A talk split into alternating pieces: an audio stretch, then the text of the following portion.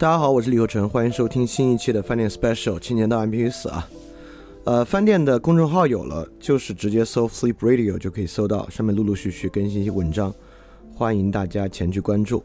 那我们来讲讲今天的 Special 啊。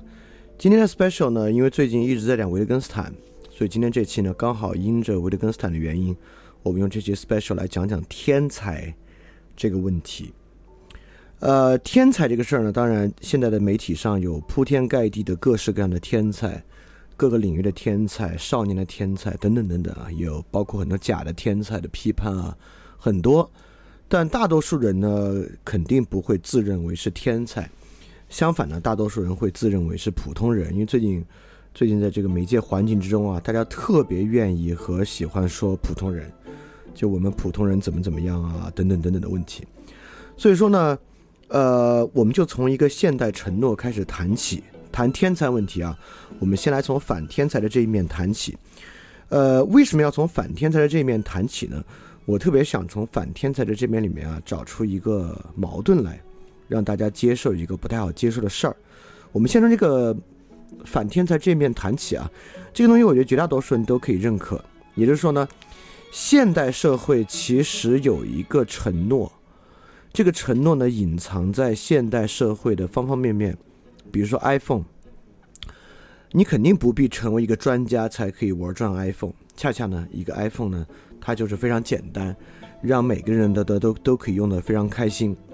那么现在一个特斯拉也是啊，Elon Musk 这个特斯拉，它里面呢有自动驾驶。如果未来有很好很好的，像 Elon Musk 今年夸下海口 L 五级的自动驾驶呢？你不需要是一个多么经验丰富的司机，你都可以在开车这个事上做得非常好，甚至已经就不是你来开车了，对吧？那同样，我们现在不管是一个软件，像 Logic 或者 Final Cut，它本身里面有封装的特别好的功能，所以说你不必是一个特别大的专家，你也可以把这个工具和软件用得很好，它的应用性很强，更不用说了那些更傻瓜的软件啊，直接给你一套滤镜。你根本不需要对颜色搭配呢等等有特别特别好的，呃感触力，你就可以调出还相当不错的照片。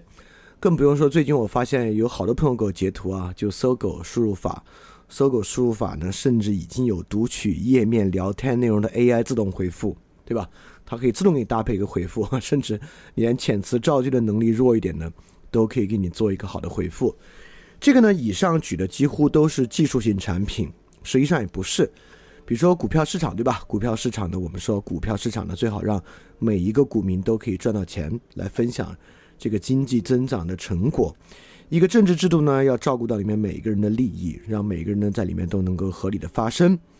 多元文化呢，照顾到每一种文化，让每一种文化和价值倾向呢，都能够在其中具有一席之地。所以说，你看，方方面面、方方面面的东西啊，整个现代社会呢。都在尝试做一个承诺，什么承诺呢？就是一个人用中等天赋，付出中等努力，拥有中等的自制力，就可以因为技术、制度、科学等等一系列的原因，获得良好的生活。当然，从某个角度上呢，现在人也信这套。一一说啊，现代良好生活，我们就说现在。呃，医学昌明，平均寿命增加，吃得饱，穿得暖，高铁、飞机，一切都很方便，对吧？看上去呢，我们觉得今天啊，中等天赋，付出中等努力，拥有中等自制，确实呢是一个很好的生活。我们总是拿它跟十九世纪、十八世纪比啊，那会儿的人平均寿命怎么样，旅行有多困难，然后 等等战乱啊，等等等一系列问题。但是那会儿的呢，好像也没有学区房需要去操心。呃，也没有社会上这么多的制度性的问题，呃，也没有这么多的体检让你担心这个指标那个指标，所以说，呃，也不会有这个呃，IM 工具啊，微信、Facebook，然后 dating app 让你觉得这个亲密关系啊有那么大的风险和问题，所以到底哪个是个更好的生活呢？这问题也难讲得很。但实际上啊，呃，中等天赋、付出中等努力、拥有中等自制，就给良好生活这事儿呢？倒是从来没人这么承诺过。我们把这承诺换一句啊，换一句之后呢，这个承诺就要变得实际一些了。实际上，这个承诺是这样的：中等天赋，付出中等努力，拥有中等自制，因为技术、制度、科学的原因，就可以获得中上等级的财富。实际上，不管是资本主义，尤其是新自由主义和马克思主义，都在尝试做这个承诺，也就是说，我们要让具有中等天赋、付出中等努力、拥有中等自制的人呢，就可以获得中上等的财富。这个是一直以来想实现的一个东西，对吧？社会公正嘛，也很大一部分上也就是财富再分配。财富再分配呢，就是让具有中等天赋、付出中等努力、拥有中等自制的人呢，在财富上也不要被落下。当然，这里面立马就出现第一个问题了。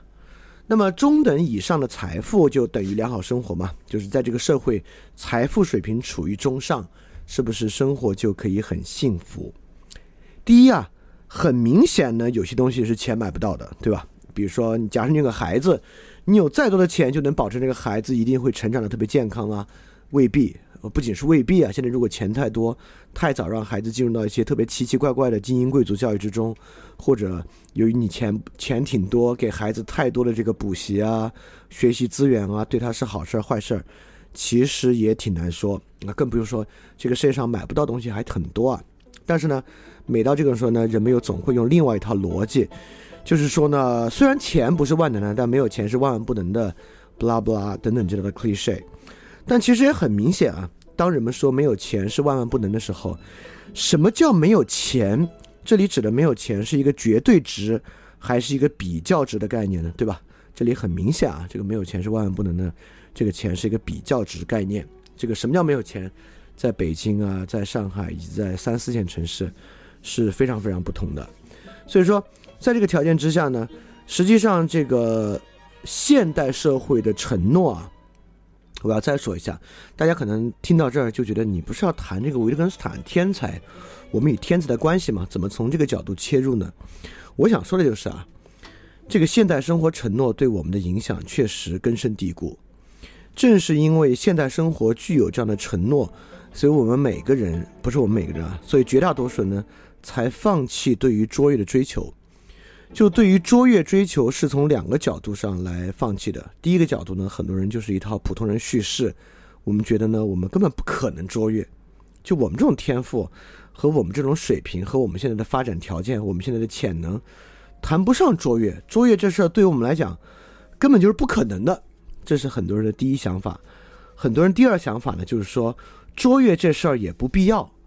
卓越这事儿不必要的原因呢，就是这套现代承诺。中等天赋、中等努力、中等资质可以如何如何？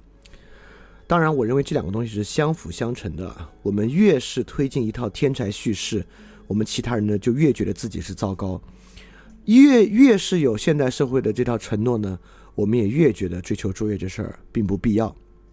所以说我重塑一下啊，为什么非要从这个话题切入来谈？就是因为你可能没有想过，我是不是接受了一套现代承诺，但多多少少呢，你是有。好，我们接着说啊。刚才我们说了，现代承诺的核心呢，其实并不是对良好生活的承诺，而是对于一套财富状况的承诺。不管是十九世纪以来的制度，还是马克思所设想的制度，实际上更多的呢，都是对一套财富状态的一套承诺。那这个财富状态，我们再说这个财富状态是不是等于好生活？我们现在推进到有钱没钱这个问题啊。就说到这儿呢，很多人对于好生活的理解和想象是。呃，也不能说奇怪，在消费社会之下呢，也有一定的必然性。就比如说，大家都向往的财富自由，以及财富自由，大家的第一向往呢，就是可以持续旅游。就是对于持续旅游的向往啊，和对于财富自由的向往呢，实际上是对于一种良好生活的幻想。什么幻想呢？就是一种消费生活的不断重复。也就是说，你每年靠年假旅游了五天。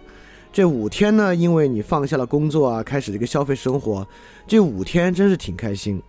所以说，你对于良好生活的幻想呢，就是这五天变成五十年，那不就是良好生活了吗？同理啊，有可能你在呃大城市、小城市都不管吧，你可能某个周末的下午啊，有一一种消费生活过特开心，这个周末下午呢没什么烦心事儿，然后悠悠闲闲过了一下午，你就开始想，哎呦，就如果。此后的一生就是这一下午的简单重复啊，那就是个良好生活。当然啊，良好生活跟这种简单重复想象啊是完完全全没有关系的。就是你即使财富自由了，你这个旅游啊，两个月之内你就腻了。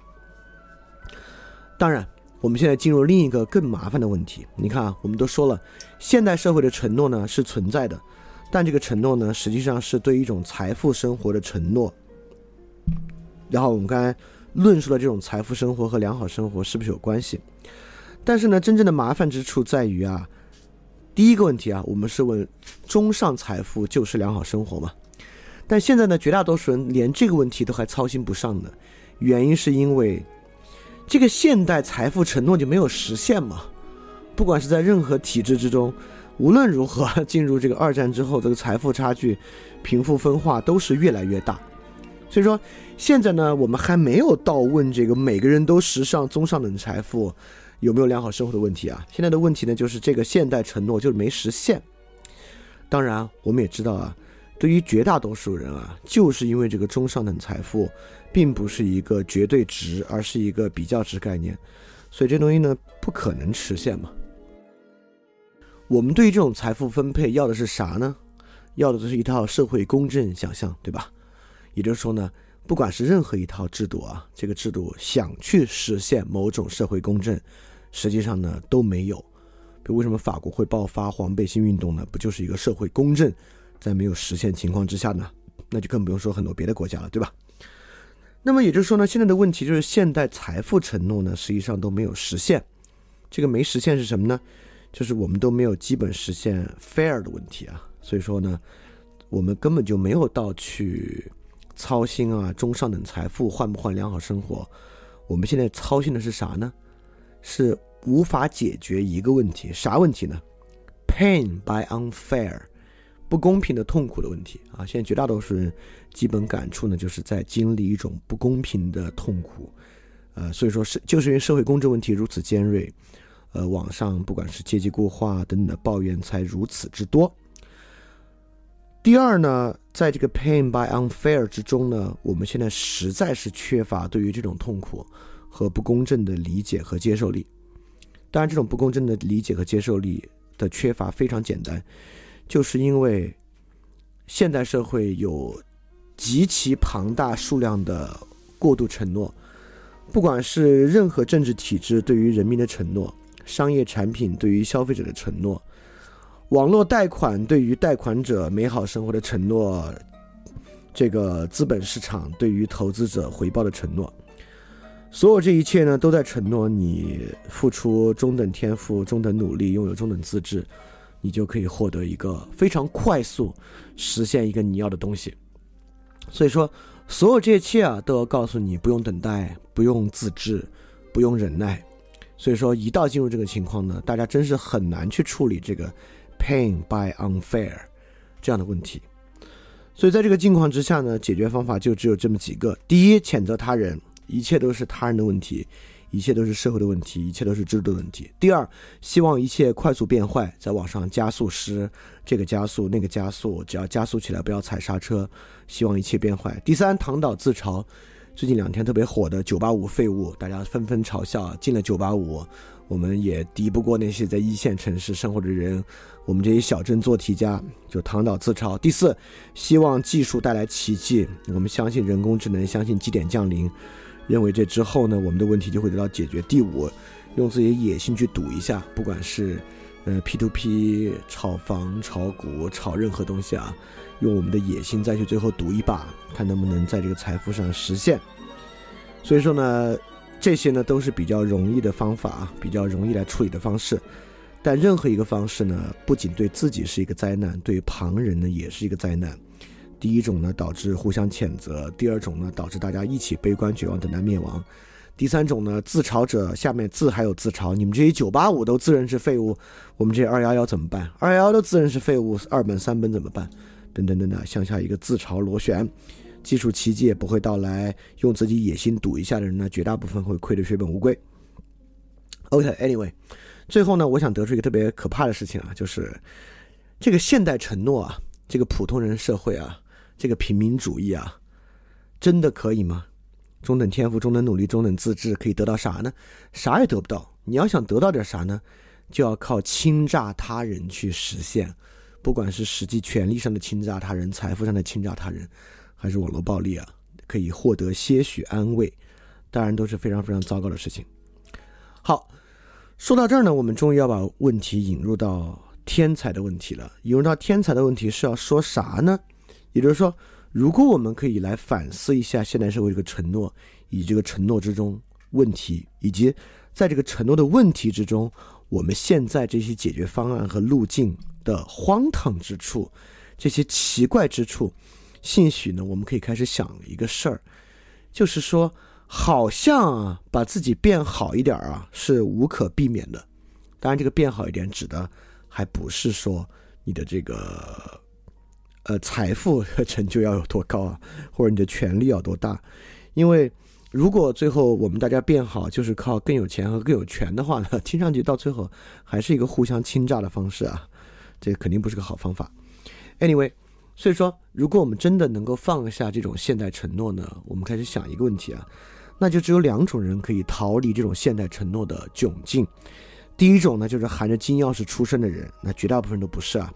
第二种呢，就是天才，似乎天才呢可以逃离这么一种处境。那天才呢，不管是不是天才，这个天才是 nature born 天生的意思啊。那看起来呢，确实有一些才华，有一些 talent，有些 generosity，这种东西呢是可以让人变得不一样的，好像是可以逃离这样一种现代承诺的虚空处境。那么现在呢，确实啊，有各种各样的天才，我们也提很多的天才，但绝大部分时候呢，天才是一个循环论证。什么叫循环论证呢？就是我们今天说什么人是天才呢？天才呢，就是取得普通人无法取得的成就的人，我们把它称为天才啊。不管是音乐的天才、绘画的天才、科学的天才，那为什么这些人能够取得这样的天才成就呢？因为他们是天才，这 就绕回来了。为什么要绕回来呢？就是因为我们对天才的想法，天才是一个黑箱，天才所具有的能力呢，像魔法一样。实际上，我们也是这样想的。我举两个例子啊。第一个呢，天才的典型范例莫扎特，莫扎特的能力呢，就像是一种魔法一样。因为莫扎特在太年轻的时候，很明显一个人对音乐还不可能具有他的意识和他的智力。不可能具有很深想法的时候呢？据传莫扎特就已经取得了非常高超的音乐天赋，而且莫扎特还是英年早逝啊，不像是巴赫这样作曲家一样呢到中晚年取得比较大的成就。莫扎特的成就呢都是天生的，所以这个东西呢看起来没什么道理。就莫扎特为什么能够有这么大的成就，这么卓越呢？没什么道理。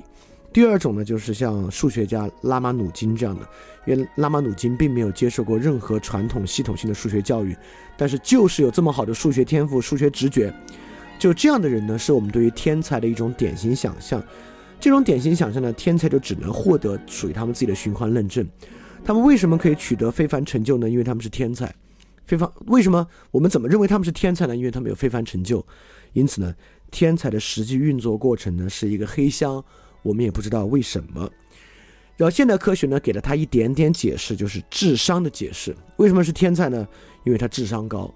但我总认为这事是一个特别糟糕的一个论述啊！就如果你真的，其实外国有这样的研究了，就是跟踪这个智商啊，我们会发现智商高的人在美国好像确实，他最后他们的收入啊，平均收入比智商较低的人高一点。但你要说里面天才的成才率呢，其实并没有任何显著性。所以天才跟智商呢，应该没有太大的关系。因此，在这儿呢，我们可以说说我们与天才的关系是什么啊？因为绝大多数听这个节目的人绝对不会自认为是天才，但是我们大家都多多少少感觉到具有天才的存在啊。那我们与天才什么关系呢？比如说，我们与科学天才是什么关系啊？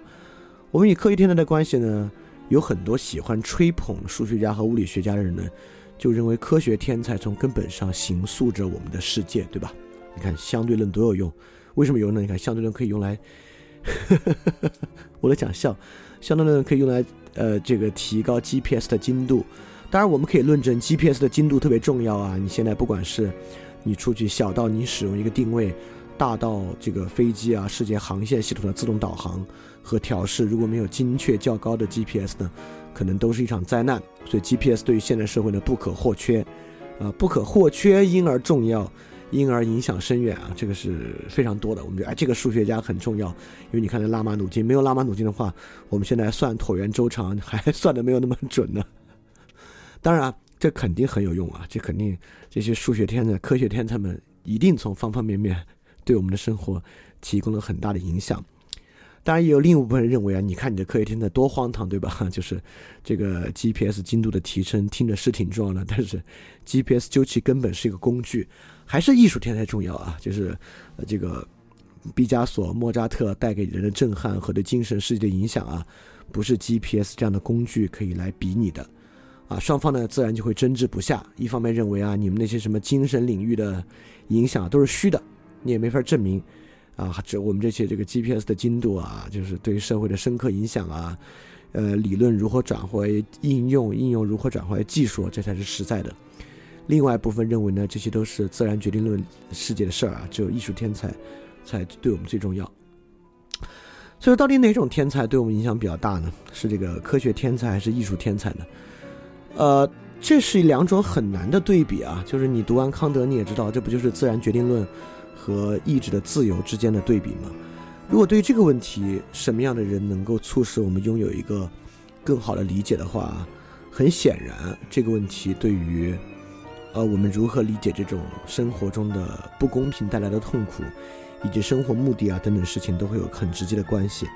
所以，如果这个问题到底是科学天才对我们重要，还是艺术天才对我们重要，这个问题可以被回答呢？那这个人应该还真是个蛮厉害的天才的。当然，这个人就是维特根斯坦。就维特根斯坦，在他的作品里面，对于科学、数学有很多的认识和说法，对于艺术等等呢，也会多有论述。所以说，呃，当然有一种说法，我们可以说啊，为什么非要比出个高下呢？对吧？科学、艺术、语言，都用不同的方式对我们生活起着不同的重要作用。啊，为什么叹气呢？就是因为。解答相对主义问题啊，解答久了有点累。累的原因呢，就是因为每次问题很可能都会走到这个点上来，走到这个走走到这个点上来呢，对于相对主义的批判和对于相对主义的反思呢，还真是时间非常长了，也说的非常多了。但是呢，这个反思还挺难停下来的啊，就是很多时候我们说啊说说啊说，又要说回到这个相对主义问题上来。那我们今天先跳过这个部分啊，我就直接说。各种各样的东西对人会产生影响啊，技术会有影响，绘画会有影响，音乐会有影响，人也可以使用各种各样的方式思维，呃，身体会有感受，对人都有影响。但不管怎么说，都不会比得过语言对我们的影响大。就是语言系统对于人的影响是根深蒂固的影响，包括我们如何去理解科学，我们如何说必要的就重要，我们如何形塑一套浪漫主义说辞来证明艺术对我们的影响。等等等等啊，不管怎么说，在这里面呢，语言都是一个特别特别根深蒂固的东西。所以说，如果有一位天才就语言的问题能够为我们搭建桥梁呢，那这个天才是真天才。好，第二个更重要，我要说的是，只有语言天才才不是以黑箱的方式运作。这话什么意思呢？莫扎特的成就我们可以欣赏，他可以带给你一个美妙的下午。或者给你一个心灵的震撼，但莫扎特是如何创作出他的作品的，和莫扎特创作作品的感受，你并不知道。爱因斯坦的成就可以通过技术作为中介，深刻的影响我们的生活，也不假。你也可以通过反过去了解爱因斯坦是如何做论证的，但是他如何拼装和组装出从非有几何。到传统的物理组装出他自己的理论，如何发明出这样的思维实验，慢慢慢慢你可以去了解。当然，这个了解和切近的过程已已经开始使用语言了。如果仅仅就数学本身呢，这套思维过程你并不真正的掌握。但是语言的反思本身却有非常大的不同，它让天才的运作呢不再是一个黑箱。就是维特根斯坦为什么是一个天才？不是说维特根斯坦写出过一本奇书叫《哲学研究》。这本奇书是一本什么样的书啊？实际上，我们大家都能够理解。我们知道啊，原来维特根斯坦是这样想的。包括如果你对他早期、晚期、中间的小学的经历啊，等等等等，中间为什么他如何通过威斯曼他们得到反思，你应该都能够理解。哦，原来维特根根斯坦是这样想的。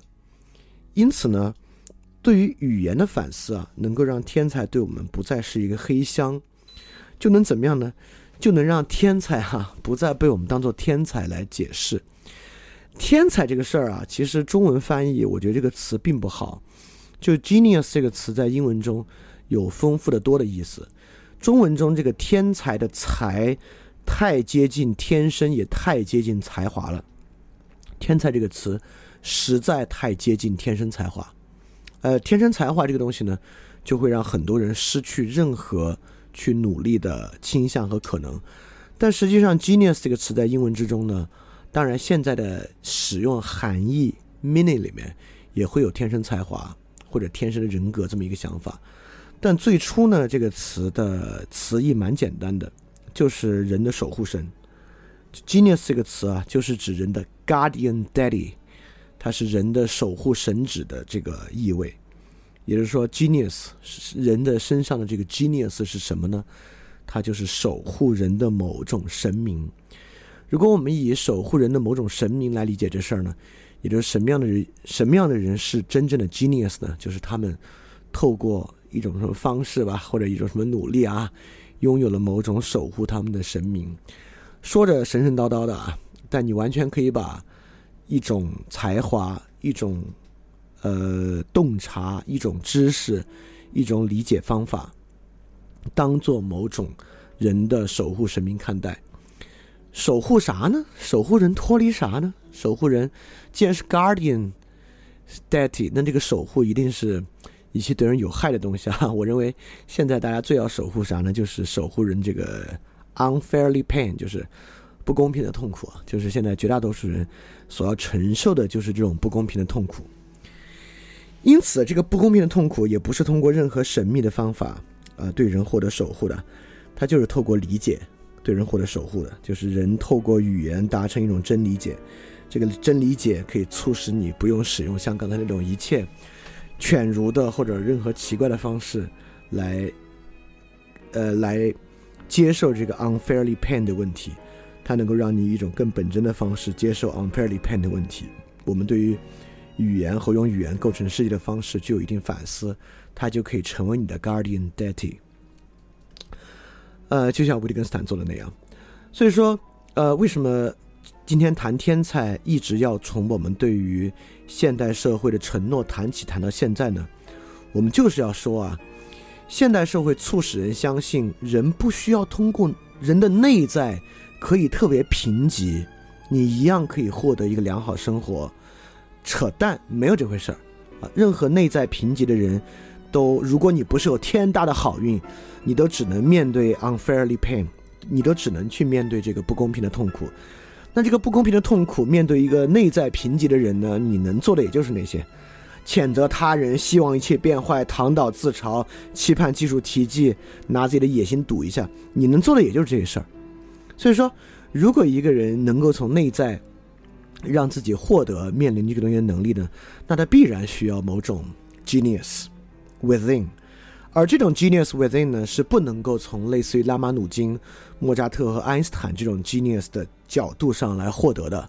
那这种 genius 它不能是黑箱操作的，不能是某种天生的隐喻，它就得是说这种 genius 如何运作的呢？那么这种 genius 最好的运作的范例和这种运作的方式呢，很大程度上还真就是维特根斯坦为我们揭示的。就像罗素说的一样，这个维特根斯坦是天才人物最典型的范例。就罗素用了四个词：passionate、profound、intense、dominating。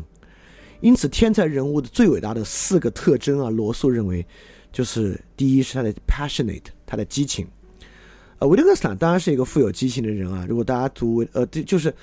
这期节目如果要推荐一个什么玩意儿，大家可以接回去看。就是很多同学已经读过了，很多人还没有感受过。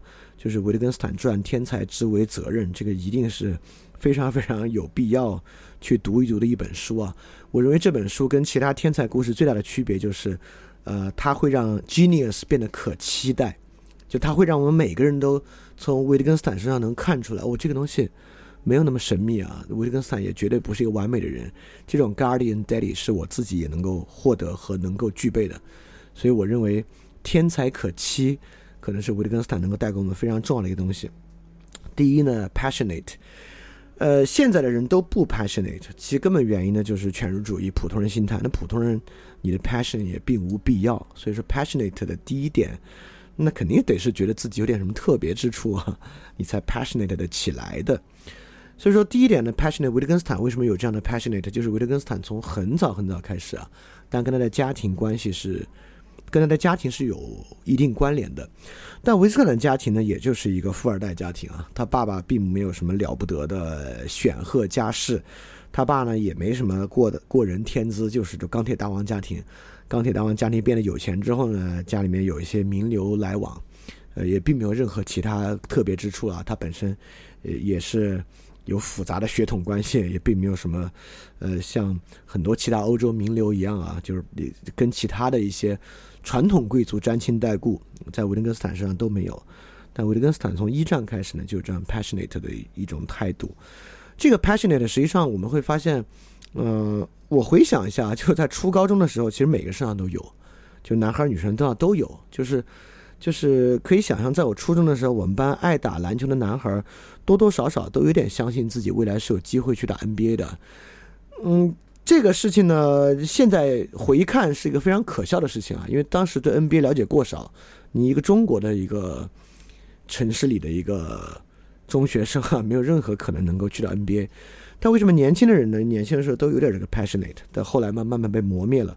磨灭的原因呢，恰恰，呃，是这套现代承诺和一套普通人的叙事，一套平凡叙事。那这个 passionate 在对于语言的理解之中呢，是完全可以复兴的。那这个复兴方式，我们恰好往后来说。就第二个词汇是 profound，profound 就是什么？就是深刻。就一个人怎么变得深刻呢？挺简单，求甚解不就可以变得深刻吗？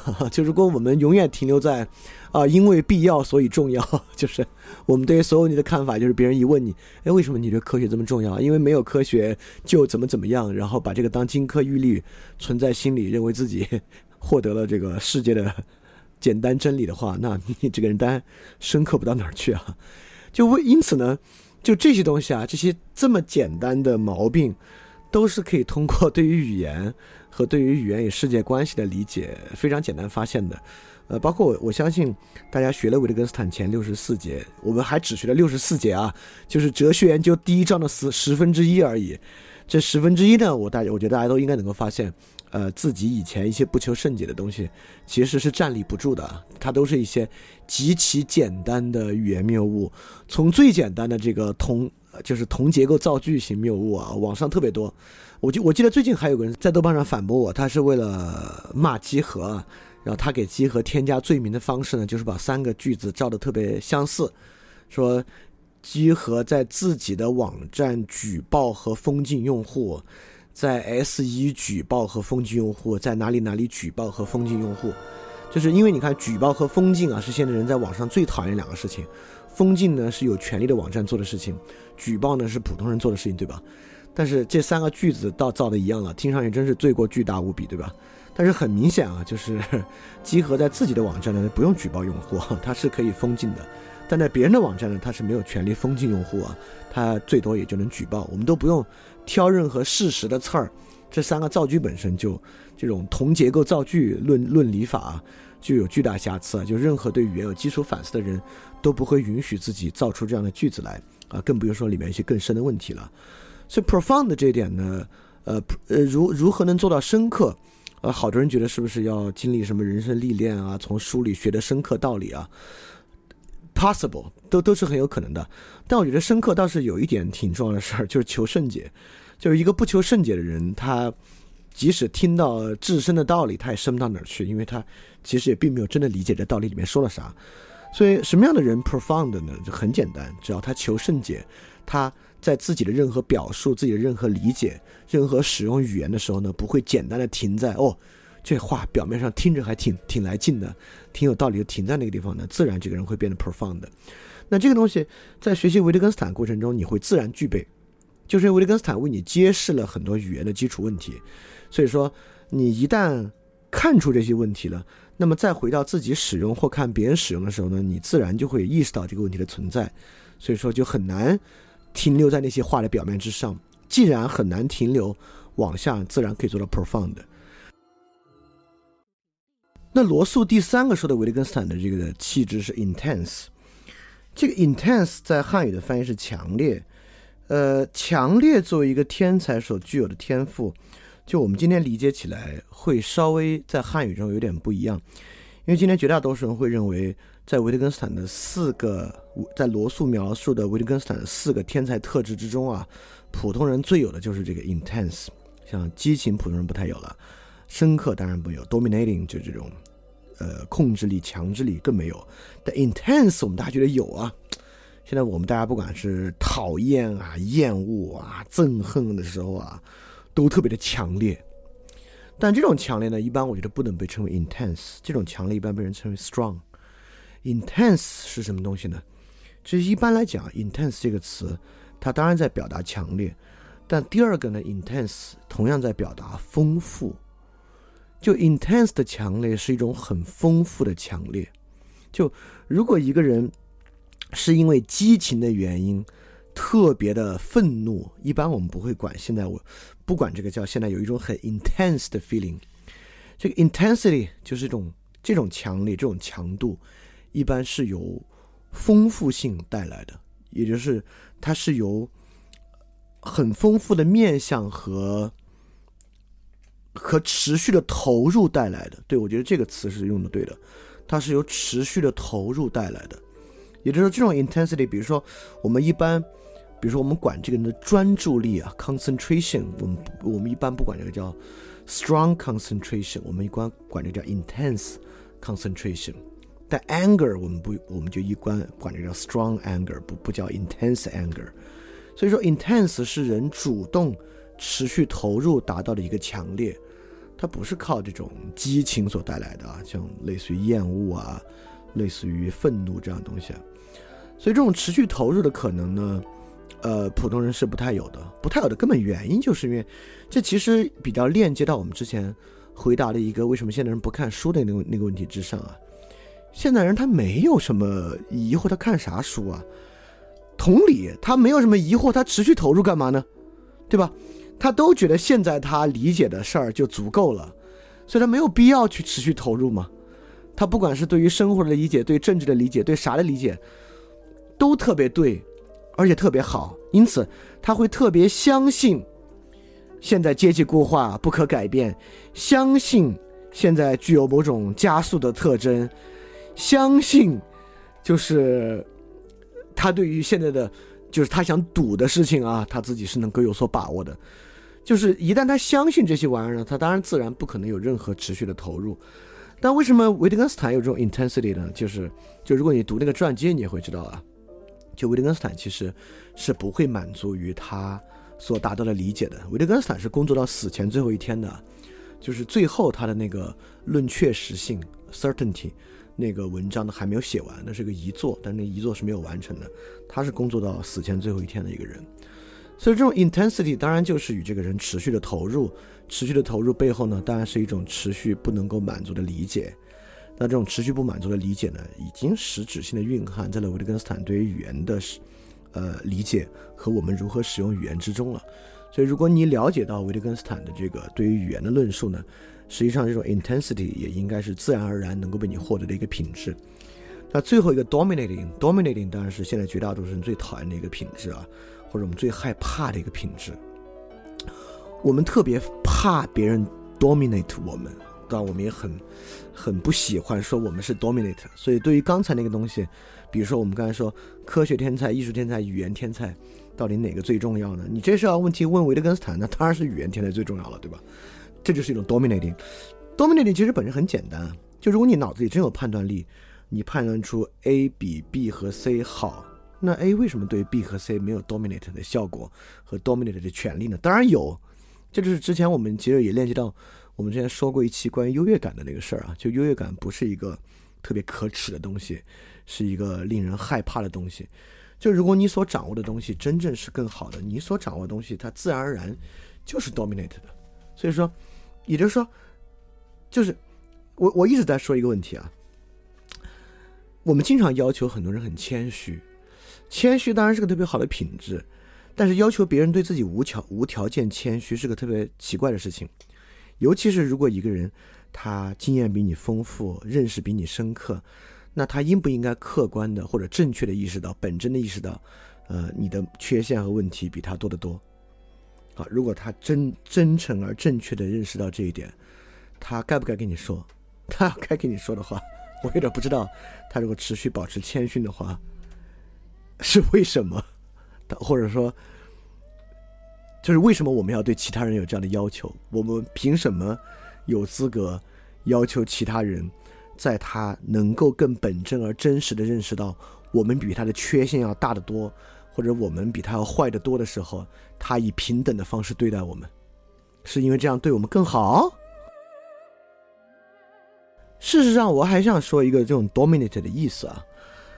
你看啊，维特根斯坦的 dominate 就像他对罗素，罗素自从接触接触到青年维特根斯坦之后，罗素大概就明白自己啊的这套东西，未来就得等着维特根斯坦去发扬了。维特根斯坦的能力呢，远在自己之上。所以每当维特根斯坦给罗素说啊，你根本没有懂我的东西，你没理解，维特根斯罗素就认。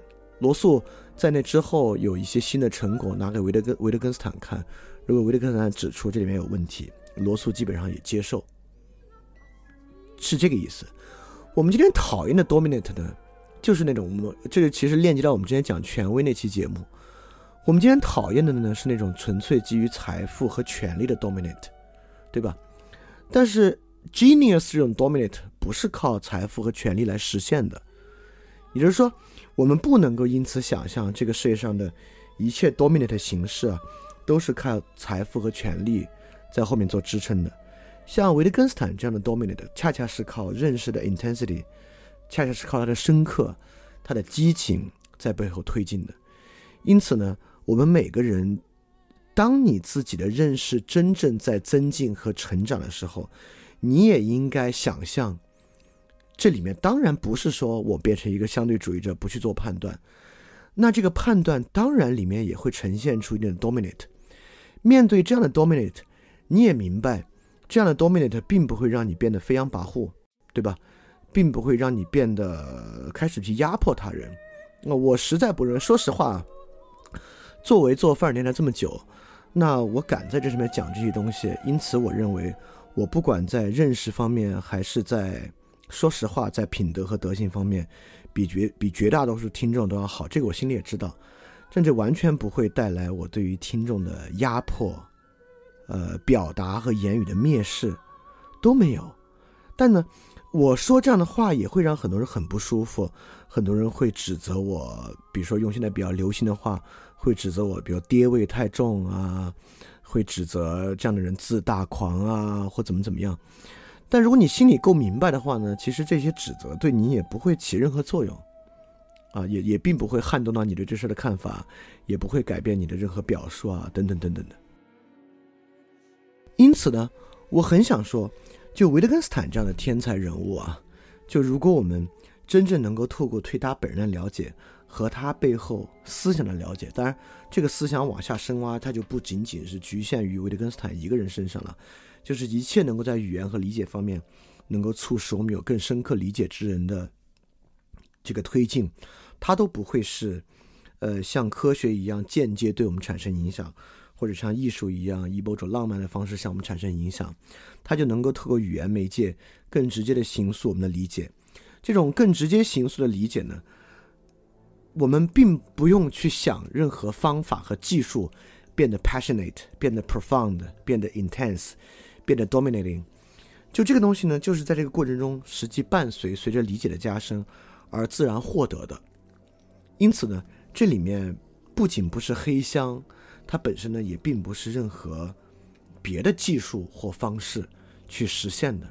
也就是说，这事儿呢就变得很单纯，就是天才与我们关系就变得非常单纯，单纯到我们可以以某种方式呢，以某种角度来获得。天才的一某种方式，这个东西其实跟天才和普通人的实际运作方式呢有很直接的关系。就之前汪丁丁老师提过一个他的看法，当然他的看法来到那个 Hans isenk 来自那 Hans isenk 就写的那本叫《Genius》的书啊，那个书还挺值得一看的。那个书里面确实有个观点，就汪丁丁老师转述那个观点，我也非常认可。就天才跟普通人区别，实际上来来自于确实是有的，来自于他们灵感的瞬间的多寡问题。就普通人呢，可能需要花很大的功夫啊，呃，在很长的思考之中才会产生一些灵感。当然，如果普通人认为自己没啥困惑，也不思考，也不增进的，那就没有灵感。但天才呢，这样的灵感瞬间就会多一点。这样的灵感瞬间呢，请不要把它看作是一个直接的成品啊，像莫扎特脑子里灵感直接就来了一段旋律，没有这样的事情。灵感呢，都是一个需要进一步去努力和加工完成的东西啊，不管它是艺术的、是科学的、是哲学的、是思想的，都是这样。